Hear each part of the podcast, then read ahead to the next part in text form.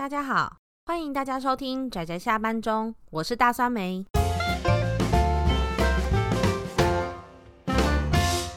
各位听友，大家好，大家今天看漫画了吗？我今天要推荐的这部作品叫做《共犯同盟》。虽然这部作品我现在是一个人自己录音，然后来推荐它，但是它算是跟我的阿直小伙伴是有点关系的，因为是我们第一次正式见面的时候，然后他推荐给我看的作品。这部作品是由六道神士这个漫画家于二零零九年到二零一一年连载的作品，最后集结成一本单行本。台湾是由东立出版社负责中文代理的。这部故事本身。说一句实在话，我没有做太多的作者或者是背景介绍，是因为这个故事它的算是特色吧。这部故事主要是在描写一个叫做朱雀女子学院的名门女校，它里面的学生就是听说都是社会上的达官显要的孩子，学生会的成员，然后更是那种文武双全、气质端庄高雅、非常优秀的那种资优生，才能够成为学生会的会员。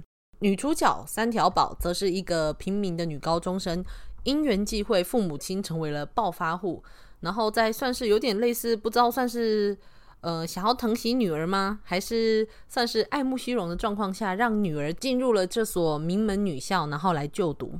没想到她在就读的第一天，因为生病，所以请了一个礼拜的病假。当她回来上课的时候，就发现。他已经获选成为了学生会的书记，于是，在忐忑不安的心情中，然后他走向了学生会的办公室。没想到，学生会的大门一打开，他就发现了，嗯，这四位学生会的成员都是男生呢。故事就是由这种状况下，就是开始展开。那为什么书名会叫做《共犯同盟》？就是因为他如何保护，也不算保护，就算是协助。这四个男扮女装的学生会会员如何去保护他们？就是不要被别人拆穿他们是身为男性的身份。但是故事最好笑的是，并不是他们如何去保护他们的身份，而是其实整个学校都知道他们真正的身份。可是因为身为一个千金大小姐的生活，还有在这个学校里面的生活太苦闷了，于是他们就希望可以保有这四个学生会会员当做自己的玩物，然后来看笑话，然后舒压。所以他们硬是都不拆穿他们的男扮女装，就算那这之中实在是有太多荒谬的地方可以吐槽，那也。会让我想起很多，的确在少女漫画中那种女扮男装、男扮女装，就是怎么可能没有发现呢？我们那种真的会打自内心不断发出来的那种吐槽。那他在这部作品也是一样的状况，只是他故意把它达到了一种这些角色特性的一种极致，因为四位。男扮女装的学生会会员都长得非常的高大，不是那种大家所说的中性角色。他们长得非常的高大，每一个身体能力就是体力都非常的好，长得真的是大家所谓的很阳刚气息的一种长相，然后却没有被发现这件事情。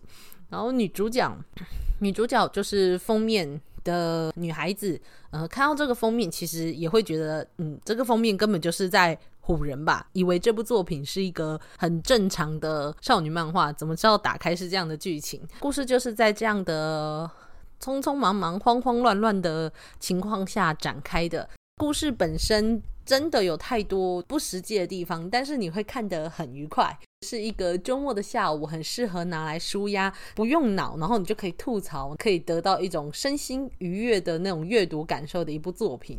我不敢说。就是他让我学到了什么人生的很多道理，让我的人生走得多么的乐观而正向。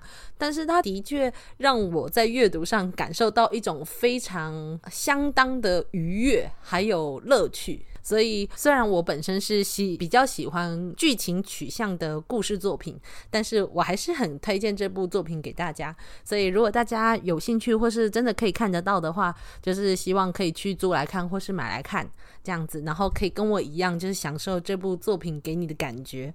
嗯，不知道今天推荐的这部作品大家还喜欢吗？或者是有什么想法的话，也都非常欢迎在我们的扑浪或是粉丝专业上面就是留言告诉我们哦。那我们下次节目再见，大家拜拜。